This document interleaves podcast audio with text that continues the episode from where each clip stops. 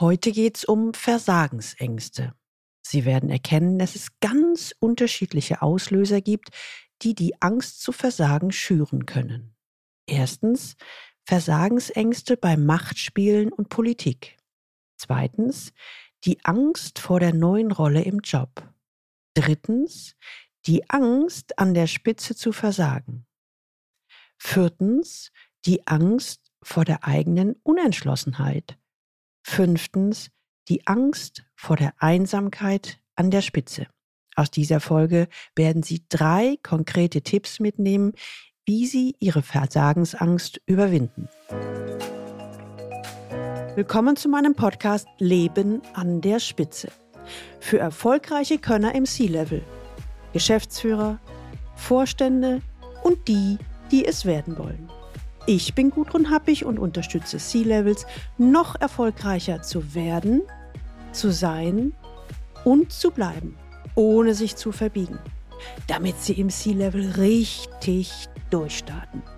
Leben an der Spitze, im C-Level erleben, wovon sie schon immer geträumt haben.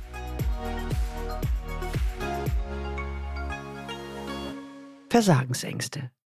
Keiner redet öffentlich darüber, aber die Angst zu versagen lauert in jedem von uns. Ich beschreibe Ihnen gleich mal ein Szenario. Kennen Sie das?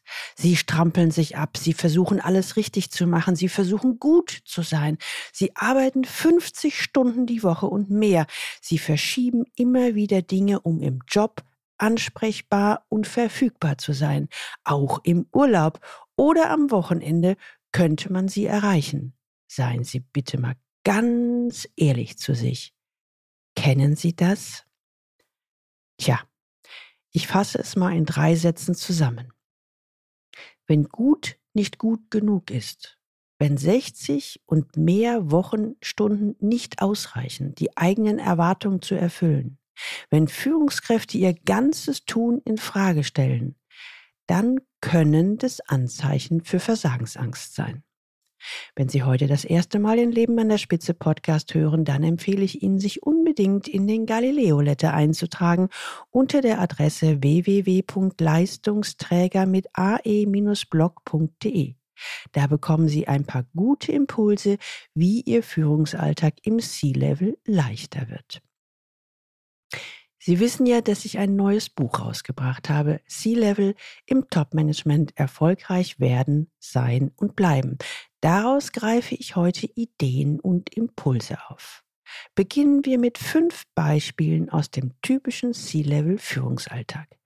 Dabei frage ich Sie jetzt schon, finden Sie Parallelen zu Ihrer eigenen Situation und hierbei ein Wunsch an Sie, seien Sie dabei bitte ehrlich zu sich selbst. Diese fünf Beispiele zeigen recht deutlich, dass es unterschiedlichste Auslöser gibt. Auslöser, bei denen wir zunächst eventuell etwas ganz anderes vermuten würden.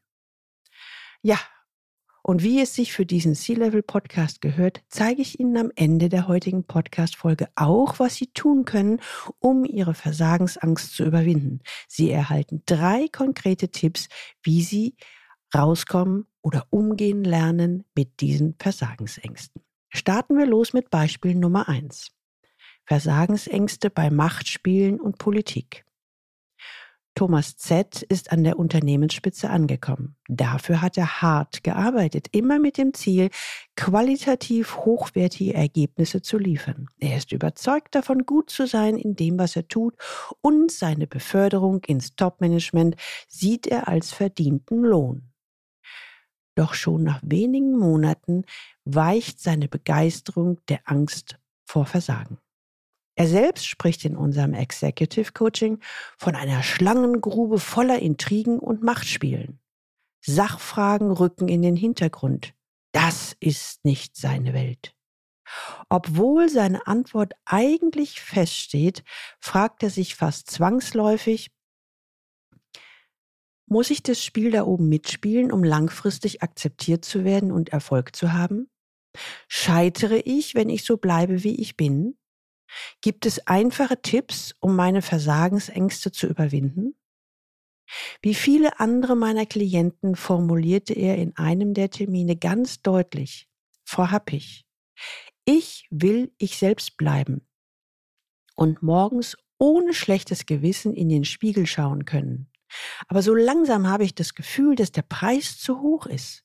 Schließlich habe ich auch die Verantwortung für meine Familie, also die Kinder und meine Frau, die für meine Karriere ihren Job aufgegeben hat.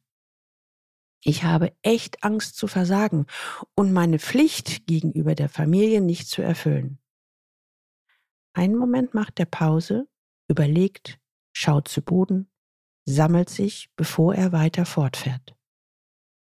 Mit meiner Frau kann ich darüber nicht sprechen. Und auch meine Freunde haben wenig Verständnis. Ich glaube, wenn Sie diese Geschichte hören, ist das, was folgt, absehbar, oder? Thomas Z ist getrieben. Er ist getrieben von folgenden Gedanken. Ich muss an die Spitze, um Geld zu verdienen. Ich muss die Aufgaben meistern. Ich muss mitspielen, um erfolgreich zu bleiben. Um es an dieser Stelle ganz deutlich auf den Punkt zu bringen. Sein Scheitern ist vorprogrammiert.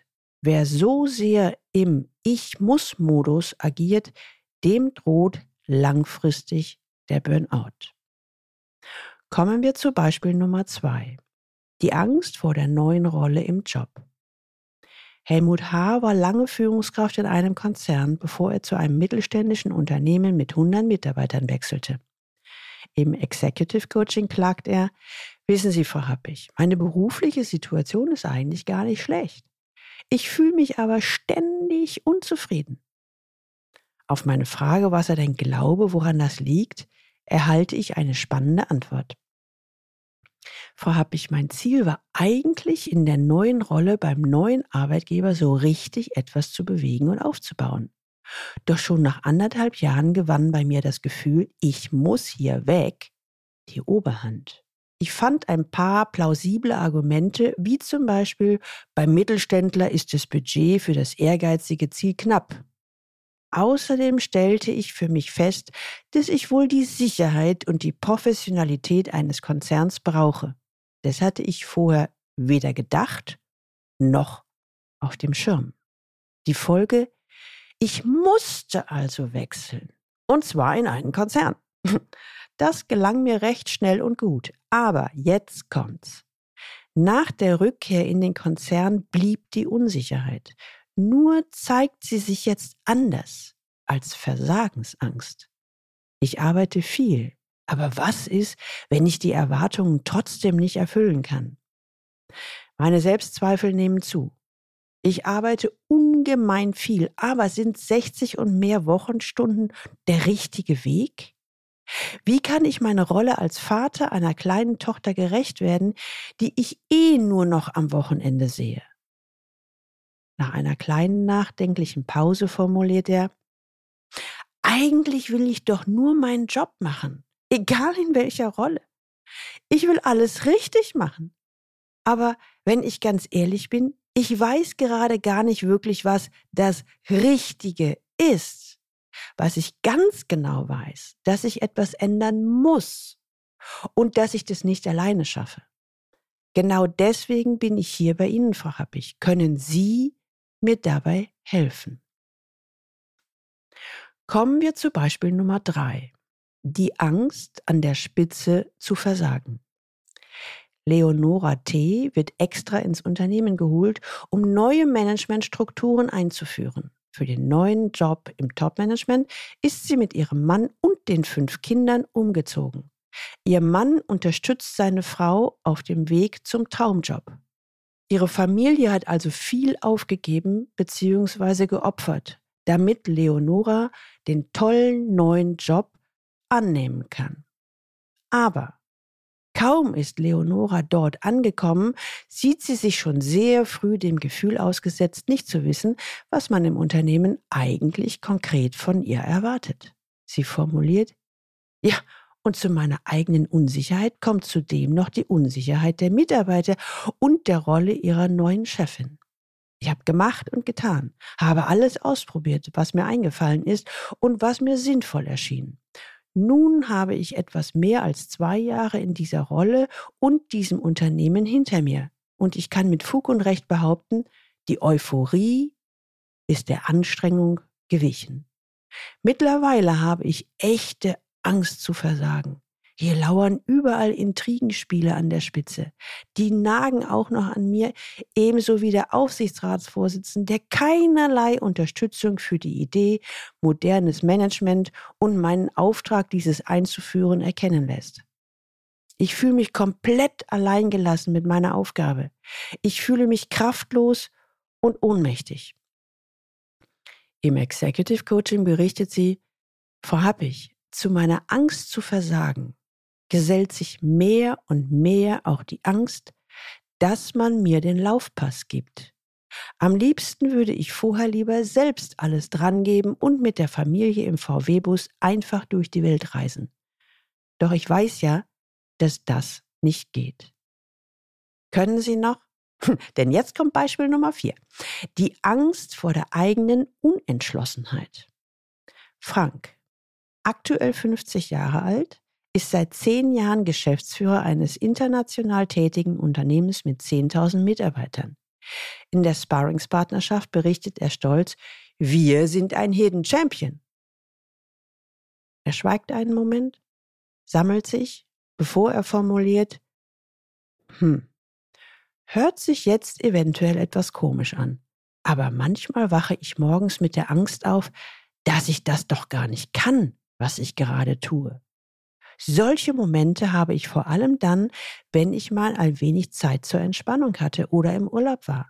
Dann habe ich manchmal das Gefühl, dass mich diese Angst überrollt und der einzige Ausweg scheint zu sein, arbeiten, funktionieren. Dauernd in Action sein und bleiben, damit diese Angst nicht meinen Nacken hochkriecht. Klar, nach außen sieht es wie Erfolg aus, aber im Innern fühle ich mich trotzdem wie ein Verlierer. Immer häufiger frage ich mich, wie lange kann ich diese Show, denn das ist es für mich, aufrechterhalten? Tja, wenn ich ganz ehrlich zu mir bin, eigentlich weiß ich auch gar nicht, was ich wirklich will. An diesem Beispiel von Frank sehen wir sehr deutlich, dass seine Versagensangst das Ergebnis ständiger Selbstzweifel ist. Mit Anfang 30 hatte er das Ziel, ein mittelständisches Unternehmen nach eigenen Vorstellungen zu führen und zu entwickeln. Heute fühlt er sich nur quasi als Chef. Zwar hat er die Verantwortung, ist aber auf dem Papier nur Angestellter und hat sich seinen Traum nicht erfüllt. Er formuliert es in seinen Worten. Ja, mir ist schon bewusst, dass ich hier über ein echtes Luxusproblem spreche, aber ich stelle mir trotzdem die Frage, habe ich versagt? Mit meiner Frau will ich darüber nicht sprechen. Zu Hause bin ich der starke Mann. Auch meine Freunde können mein Problem nicht verstehen. Da kommen dann eher so Sprüche wie, genieß es doch.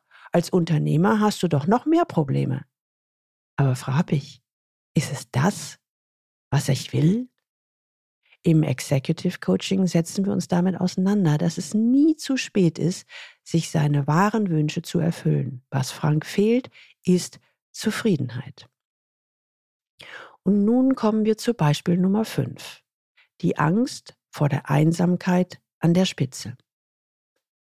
Paul kommt zum zweiten Mal ins Executive Coaching. Beim ersten Mal hat er den Sprung vom Rationalen ins Emotionale geschafft, so wie er es formuliert. Aktuell steht er vor der Herausforderung, als Geschäftsführer eines IT-Tochterunternehmens, eines weltweit erfolgreichen Online-Händlers, die Prinzipien der modernen Führung jenseits der IT auf das gesamte Unternehmen zu übertragen. Was er dabei meistern muss, ist der Spagat zwischen Mutterkonzern und Tochterunternehmen.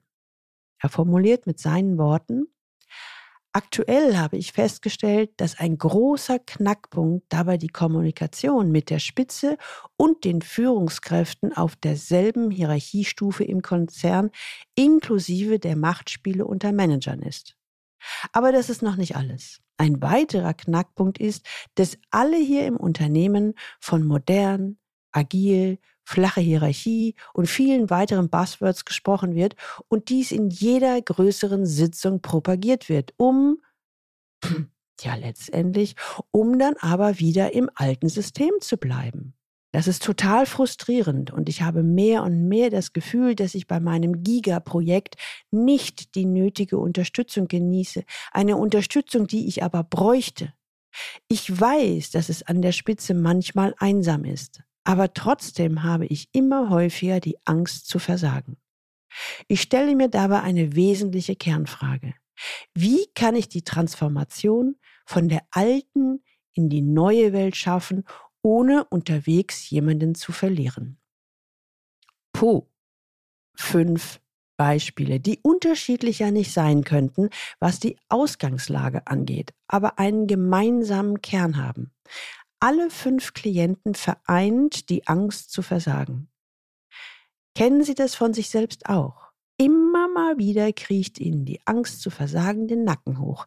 Die Hände werden schwitzig, das Herz schlägt an zu pochen, die Luft zum Atmen wird knapp. Wenn Sie das auch kennen, dann können Sie Folgendes tun. Wie ganz am Anfang der heutigen Podcast-Folge versprochen, kommen nun die drei Tipps, Versagensangst zu überwinden. Aus meiner Erfahrung im Executive Coaching weiß ich, dass zurück ins Glied nur der letzte Ausweg ist. Die Angst zu versagen ist weiter verbreitet, als wir alle denken. Ob es nun die eben beschriebene Angst im Job ist, Flugangst, Höhenangst, Angst vor Spinnen oder, oder, oder. Die gute Nachricht, es gibt immer einen Weg.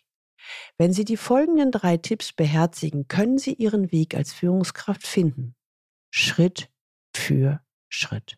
Tipp Nummer eins: Finden Sie ein offenes Ohr. Jemanden, mit dem Sie sanktionsfrei über die Situation und Ihre Ängste sprechen können. Ich habe viele Führungskräfte gecoacht, die ähnliche Ängste haben, wie zum Beispiel Thomas Z in meinem ersten Beispiel. Bei ihm, wie bei allen anderen Top-Managern, geht es im Executive Coaching zunächst einmal um das Zuhören, darum, den Menschen mit seiner Angst vor dem beruflichen Versagen ernst zu nehmen. Es geht im ersten Schritt nicht darum, konkrete Ratschläge zu geben. Das kommt später. Tipp Nummer zwei. Schaffen Sie Klarheit, so wie Frank im vierten Beispiel. Was will ich wirklich? Und was bin ich bereit dafür zu, ich sage mal in Tüdelchen, zu bezahlen? Die Antworten auf diese Fragen sind wie eine Art Tauschhandel. Ich bin bereit, etwas abzugeben, um etwas dafür zu erhalten, aber bitte nicht um jeden Preis. Schritt Nummer drei. Definieren Sie Handlungsalternativen. Es geht darum, als Führungskraft erfolgreich zu sein, ohne sich zu verbiegen, also mindestens bei meinen Klienten. Im Executive Coaching gebe ich meinen Klienten verschiedene Optionen an die Hand. Wo ist eine klare Haltung mit Rückgrat zielführend und wo eher nicht? Wie kann ich Einfluss nehmen, inhaltlich arbeiten und trotzdem ehrlich zu mir selbst bleiben? Wie kann ich auf der Klaviatur der Macht spielen, ohne den falschen Ton anzuschlagen? Zusammen entwickeln wir daraus konkrete Handlungsalternativen. Die Tour im VW, wo es um die Welt mit Leonora ist keine davon. Übrigens, ich werde immer mal wieder gefragt, ob ich auch Coaching auf Stundenbasis anbiete. Ich nenne es manchmal auch Nice-to-Have-Coaching. Die klare und eindeutige Antwort lautet Nein. Und ich möchte Ihnen gerne erläutern, warum. Die Entwicklung zum C-Level-Profi braucht Zeit. Alle meine Klienten haben ein extrem hohes Interesse, ihre Wunschergebnisse auch tatsächlich zu erreichen. Und zwar nicht als Einmalfliege, sondern nachhaltig, wie man so schön sagt. Sie wollen die Sicherheit maximal erhöhen, dass sie im C-Level leben und auch erleben, wovon sie schon immer geträumt haben. Und ich arbeite sehr intensiv mit meinen Klienten. Die Sparringspartnerschaft biete ich daher ausschließlich über ein halbes bzw. ganzes Jahr an. Schlicht, weil sich diese Zeiträume hundertfach als optimal bewährt haben und mir sind Ergebnisse wichtiger als Stunden. Ich hoffe, Ihnen auch. Tja, und im Ergebnis bekommen meine Klienten eine höhere Wahrscheinlichkeit, ihre Ziele zu erreichen, beziehungsweise die höhere Wahrscheinlichkeit, das, was ihnen wichtig ist, zu erreichen. Ich bin dabei, die Katalysatorin, Erfolgsbeschleunigerin und die Verbündete. Ja, und da ich jedes Jahr nur begrenzte Kapazität für neue Klienten habe, stellt sich meistens auch nicht die Frage nach den Konditionen, sondern eher, Frau Happig, haben Sie noch Kapazitäten? Sie befinden sich gerade in einer der oben beschriebenen Situationen und brauchen schnell eine Lösung. Sie haben sich in den fünf Beispielen wiedererkannt und haben das Gefühl, oh, bei mir könnte es sich auch um die Angst zu versagen handeln. Dann kontaktieren Sie mich unter info@galileo-institut.de und wir besprechen im Anschluss mögliche Ansätze. Die Links zu dieser Folge finden Sie auch in den Show Notes und die Show Notes finden Sie unter dem Link Leistungsträger mit ae-blog.de slash podcast und hier dann die Folge 193. Ihnen hat diese Folge gefallen? Kennen Sie ein oder zwei Leute, für die dieses Thema auch interessant sein könnte? Denken Sie daran. Versagensangst ist keine Krankheit, sondern ein Phänomen, das viele Leistungsträger teilen und dringend einer Lösung bedarf. Dann teilen Sie gerne diese Episode und leiten Sie sie weiter. Abonnieren Sie unbedingt diesen Podcast, damit Sie die nächste Folge nicht verpassen. Wenn Sie Lust haben, bestellen Sie gleiche Buchexemplar von C-Level im Top-Management erfolgreich werden, sein und bleiben, damit Sie im C-Level erleben, wovon Sie schon immer geträumt haben. Und jetzt wünsche ich Ihnen viel Freude beim Leben an der Spitze. Ihre Gudrun Happig.